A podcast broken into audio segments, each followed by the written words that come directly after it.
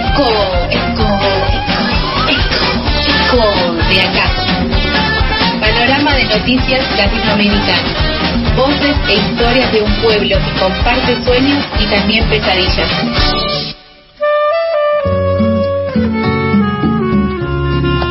Esta vez estamos instalando aquí una manera de ser plural, una manera de ser democrático, una manera de ser participativos.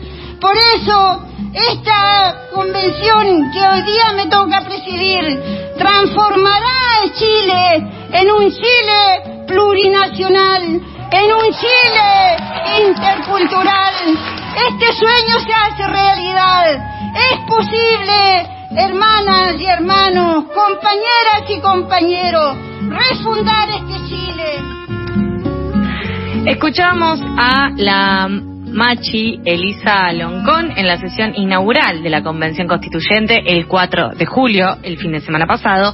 Y por, tu- por supuesto, como este programa viene bien cargadito y lleno de información, ahora vamos a hablar con nuestra capitana de los ecos de nuestra América, Nicole Martín, sobre todo lo que está pasando en Chile. Hola, Nick, ¿cómo andas? Tengo un montón de dudas eh, y consultas para hacerte, así que estoy muy contenta con que hayas elegido Chile para esta columna semanal. Hola Sofi, hola Charlie, ¿cómo están? Muchas gracias eh, por estar acá, por invitarme a hablar de Chile, un proceso que me emociona mucho, que me parece que tenemos que aprender en toda la región de lo que está sucediendo. Y bueno, escuchábamos recién a Elisa Loncón, su, su voz y, y sus consignas eh, y sus palabras inaugurando las actividades de la Convención Constituyente el domingo. Eh, es muy emocionante ver este momento junto al pueblo de Chile, más cuando hemos estado siguiendo todo el proceso y entendemos lo que significa para toda la región. Ese es el objetivo de esta columna, vamos a pensar juntos en eso, pero antes, eh, si les parece, me gustaría que retomemos un poco la historia de este estallido para entender por qué en ECOS lo vamos a llamar la Revolución Feminista de Chile. De acuerdo, vamos Vale, entonces, vale. recordemos y pongámonos eh, todos de acuerdo. Dale. Bueno, ¿se acuerdan de la frase no son 30 pesos, son 30 años del aumento del transporte público? Pues claro que todo comenzó, esto, este estallido comenzó con los 30 pesos, pero hay muchos elementos de la historia chilena anteriores que explican por qué estos 30 pesos fueron la gota que rebalsó el vaso. Bueno, sabemos que el descontento social de Chile se palpita desde hace muchos años. En 2017 esto se pudo ver en las elecciones donde más del 50% de la población no fue a votar en la primera vuelta. Y el estallido justamente es el grito de un pueblo que no quiere vivir más bajo una falsa democracia que es institucional y que está basada en las medidas adoptadas por la dictadura ni tampoco quiere este modelo neoliberal que solo amplía las desigualdades y obliga a los ciudadanos a endeudarse para poder acceder a derechos básicos. Bueno, la consigna no son 30 pesos, son 30 años, plantea esta raíz de las manifestaciones y, y el despertar ante años y años de políticas sociales y económicas excluyentes. Pero para entender la estructura sobre la que se rige el gobierno de Chile y por qué es antidemocrático, hay que retornar a 1989, donde el pueblo votó mediante- un plebiscito no continuar con eh, 17 años de dictadura, el no. A todo esto les recomiendo mucho la película, si no la vieron, de No, se llama No, eh, que habla sobre, sobre este plebiscito y sobre la estrategia eh, de comunicación que hace la campaña del no para que se vote el no. Era como, es muy fuerte ver las estrategias que ellos utilizan para poner una campaña positiva Claro, sobre una respuesta que es no. una campaña propositiva frente a una respuesta negativa. Exactamente. Como en Los Simpsons y no a la 24. Que en realidad había que... Bueno, nada, es un chiste Sí. de Los Simpsons. Perdón. Claro, claro. Eh, eh, pero hoy tenemos eh, poco tiempo para eh, divagar, entonces vamos a ir divagando en, en los espacios serios que son las columnas. Te pido disculpas. Por favor. Igual, perdón, dice sobre los Simpsons me parece algo serio. Ahora sí podemos seguir. Gracias, Carlos. Eh, bueno, les recomiendo ese. Sí. Y bueno, después, dos años después de, de ese plebiscito, Augusto Pinochet dejó el poder y con el llamado a elecciones se retornó a la democracia entre muchas comillas, porque para que se, para que ese plebiscito sea posible, fue, hubo un pacto que realizaron los partidos políticos conglomerados en la concertación de partidos por la democracia y el dictador. Obviamente no se fue por las buenas así nomás. Y mientras se dibujaba hacia afuera una democracia con promesas de verdad y justicia, adentro, en la transición, eh, se acordaban las pautas para que se mantuviera el modelo neoliberal. Claro, y seguir siendo el hijo pródigo, ¿no es cierto? Chile de ese modelo. Exactamente. Hubieron años donde no se juzgó a ningún militar porque el pacto contemplaba esto. Mm. Pinochet fue senador vitalicio y, pudo hasta designar eh, senadores mediante el sistema binominal, asegurando que todas estas políticas de privatización y libre mercado continúen. O sea, después de haber sido dictador, eh, formó parte de lo que es la, la mm, democracia representativa, sin haber sido elegido por el pueblo, pero quedó. Quedó, quedó y, muchísimas de sus políticas, y quedó su constitución, ¿no? Sí. Eh, que bueno, recuerdan que eh, hace dos meses hablamos sobre esto y escuchamos el podcast El estallido de las cosas. Sí. Y, y cómo esta constitución del 80, que fue creada durante la dictadura, que se mantenga el día de hoy tiene graves consecuencias para esta pobre constitución y también eh, para el pueblo. La privatización del agua, la salud, la educación, el transporte y la vivienda eh, no son derechos garantizados en Chile y tampoco lo son para todo el resto de América Latina, eso es claro. Pero nuestro país hermano, la particularidad que tiene es que hasta el estallido social estaba el fantasma de que Chile era el país más rico y próspero de América Latina, un ejemplo de lo bueno que es el capitalismo y de lo bueno que puede ser en la región. Vamos a Chile, vamos a Chile a comprar y volvemos, como que era lo que estaba instalado. Exacto, eh, de este lado, o sea, quizás en las, en las, claro, en las, los sectores más más privilegiados de Argentina se, mantenía eso.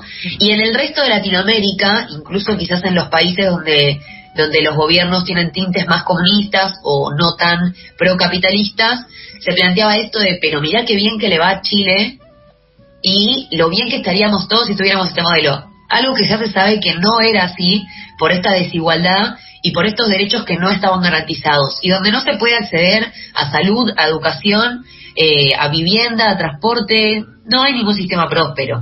Y con una idea de, de igualdad muchas veces se sostiene este neoliberalismo furioso bajo el discurso meritócrata, de que si quieres estudiar, bueno, conquistate tus créditos, por ejemplo, o pagátelo o laburá, porque encima si laburás vas a poder pagártelo, vas a tener más esfuerzo, vas a poder conseguirlo y va a ser fruto de tu esfuerzo. ¿No es cierto? Como esas, esas discursivas. La última, las últimas veces hablamos de narrativas de odio. Ahora podemos hablar de narrativas neoliberales. En ese sentido, la meritocracia es una narrativa muy fuerte neoliberal y que permite que estos procesos pasen y la gente que vive en un país diga, sí, bueno, es así acá, qué sé yo, como, no sé cómo se arreglaron en otros lados, pero acá siempre fue así, será así, hasta que se recontrarrepudre todo como pasó en 2018 a partir de lo de no son 30 pesos, son 30 años, ¿no es cierto? Tal, cual, tal cual. De hecho, eso que vos decís del discurso meritócrata, eh, justamente ahora vamos a ver que no empezó en, con la con la en la evasión de los estudiantes del 2019, sino antes. Pero cuando empieza la evasión, eh, en aquel momento Juan Andrés eh, Fontaine Talavera, el ministro de entonces de Economía y Turismo, respondía a los cuestionamientos diciendo, bueno, aquellas personas que quieran pagar menos pueden salir antes de sus casas. Sí, más temprano. También meritócrata. Y en perdón, ah, perdón en el podcast del estallido de las cosas también hay uno que la cosa que estalla es el molinete que le dice algo así como torniquete o algo así, y que cuentan los molinetes de cómo es que de repente los pibes los empezaban a saltar por encima. Y había un molinete que era el molinete de, de las personas con discapacidad o que tenían que pasar el más grande, que ese era rebelde pero de repente, no sé, estos pibes también, se ve que habían, habían habido como eh, infiltrados que rompían los molinetes. Y el molinete decía tipo, no, no me pegue, no sé qué. Bueno, gran podcast es el estallido de las cosas. Lo tienen que escuchar definitivamente para ver también lo que es el proceso de Chile, porque es, muy bueno esto, que las cosas hablen, ¿no? Y, es muy pedagógico también para escuchar con les más peques y con personas que que quizás prefieren la ficción, la verdad que está, está mortal. Amamos el estallido de las cosas. Algo que no muchos saben es que incluso antes de, este estallido de los estudiantes ya existía un caldo de cultivo de la revolución feminista, porque de hecho en 2006 hubo una, unas manifestaciones masivas de los pingüinos, así se las llamaban, que eran estudiantes secundarios que protestaban en ese momento contra Michelle Bachelet por el costo de la educación y otros temas de transporte e infraestructura educativa. Después esa misma generación también se movilizó en 2011 durante el gobierno del primer gobierno de Piñera, eh, principalmente también por el costo de la educación. Y de ahí es que vienen muchos liderazgos que hoy eh, están eh, participando de esta revolución, como Giorgio Jackson, Camila Vallejo, Carol Cariola y entre otros y otras y otras. Claro, recuerdo que también en el mismo momento, acá en Argentina, más o menos 2008, por ahí, también hay un estallido de estudiantes, estallido o organización, y el movimiento estudiantil tenía mucho peso, eh, por lo menos acá en la ciudad de Buenos Aires, con los, los, el movimiento secundario y el movimiento de universidades, y que se veía como también un paralelismo con lo que estaba pasando con esto, con Camila Vallejo eh, y otros referentes así. Y ella estaba muy estaba muy presente en, bueno, en las luchas, los debates de acá. Además, no, no recuerdo si hasta viajó y, bueno, tuvo distintos encuentros con los movimientos estudiantiles de acá de Argentina. Sí, era una referente. Eh, también sobre eso recomiendo una crónica de Pedro Limebel que se llama Querida Camila, porque eran los dos como así de la movida PC, eh, que es muy bueno y que, también surge más o menos cuando se empieza a hacer el debate de eh, como que le dice, siempre te van a criticar porque a los que hacen los critican.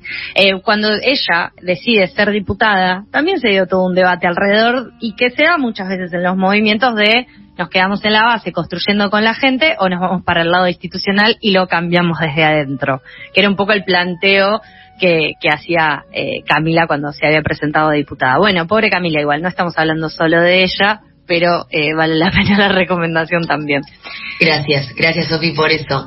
Y después también, además de todo el movimiento estudiantil, las protestas feministas de 2018 y 2019 también fueron muy importantes para lo que después fue el estallido social, porque fueron las que evidenciaron violencias como el acoso, el abuso y muchas otras violencias eh, que sufrimos las mujeres y otras identidades feminizadas, y también generaron vínculos dentro del país y hacia afuera. Empezaron a establecer estos vínculos que aquel lunes 14 de octubre de 2019, cuando los estudiantes chilenos reaccionan hasta ante esta medida del aumento, todo el resto de, de Latinoamérica y el país, obviamente Chile, escuchó ese llamado, porque ya había empezado una comunicación. Y gracias a que, bueno, esta consigna de, evadir, no pagar, otra forma de luchar, de los, los estudiantes que saltan los molinetes, Gracias a que saltaron estos molinetes y gracias a que el pueblo sostuvo la lucha durante todo este tiempo, sobreviviendo quizás a la violencia policial y militar más cruda de las democracias de América Latina y después eh, adaptándose del encuentro en las calles a las reuniones por Zoom, es que hoy estamos presenciando la primera vez en la historia de la humanidad en que una constitución va a ser escrita de forma paritaria en, en eh, de los géneros y donde haya cupo para los pueblos indígenas.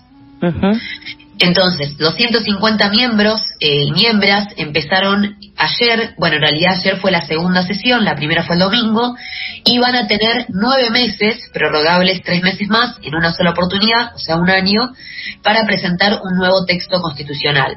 Entonces, el año que viene, Chile va a vivir un nuevo plebiscito de salida para aprobar o rechazar esta nueva constitución que ellos van a escribir y ellas.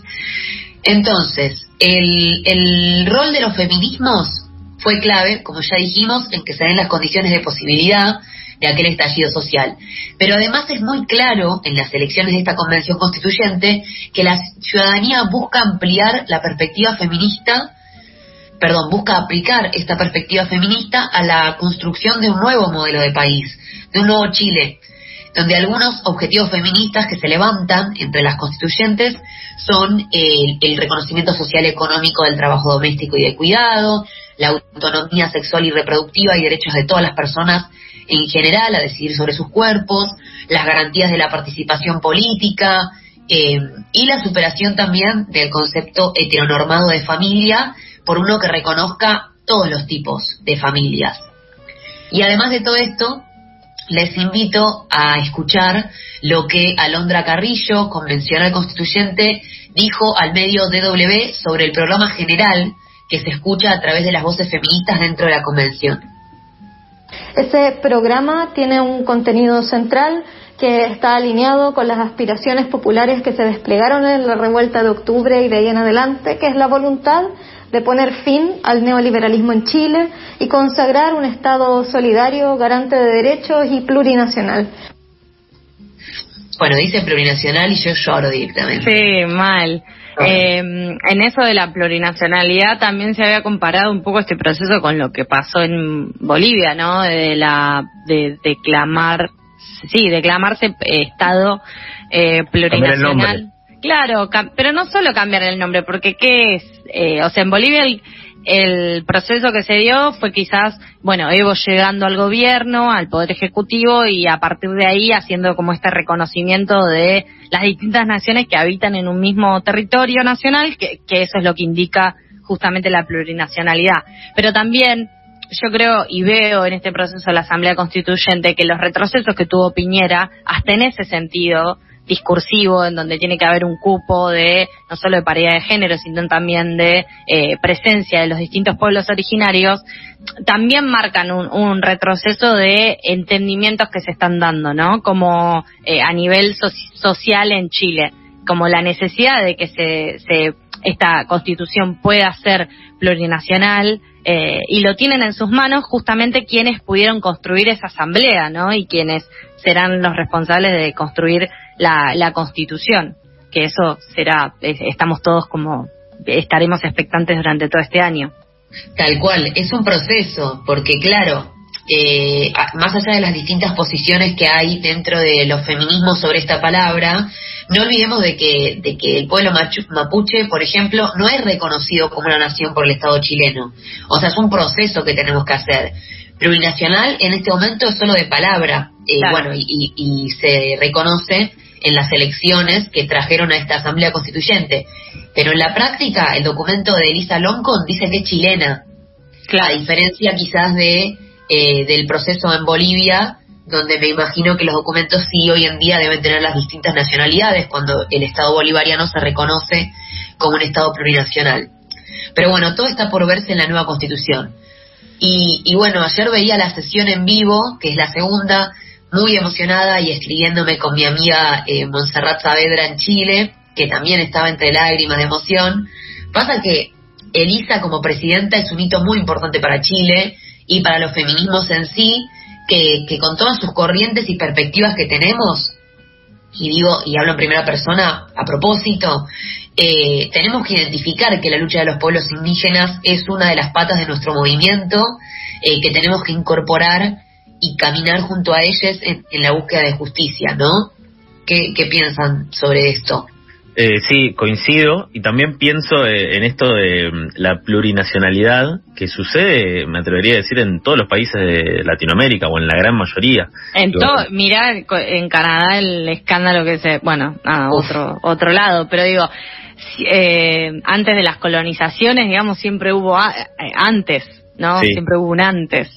Claro, y es un proceso que marca la, eso, la colonización marca una diferencia sustancial con lo que, bueno, los procesos que se pudieron tal vez haber vivido en Europa, donde eh, esta lógica de la plurinacionalidad, plurinacionalidad em, tal vez no se da en muchos lugares, pero acá lo tenemos presente constantemente y es algo que se empezó a, poner en, la mesa de debate, lo cual me parece genial. Digo, ya pasó con Bolivia, eh, está pasando con Chile y estaría buenísimo que se siga replicando en el resto de los países. Porque, por ejemplo, lo que pasó acá en Argentina, o sea, me parece que a mí lo que hace la el, tema de la plurinacionalidad es mostrar los borramientos que hace la idea de nación, ¿no? La nación lo que tiene que hacer es homogeneizar. Eh, acá lo máximo que se llegó en algún punto fue a, no sé, reconocer los idiomas, los dialectos eh, y, eh, por ejemplo, en las zonas, en los territorios en donde existe presencia de pueblos originarios, tener una enseñanza, por ejemplo, intercultural y bilingüe, en donde se enseñe también, por ejemplo, no sé, un idioma de alguna de algún pueblo originario, no un dialecto de algún pueblo originario, pero no se reconoce Argentina como plurinacional y tampoco se está dando ese debate.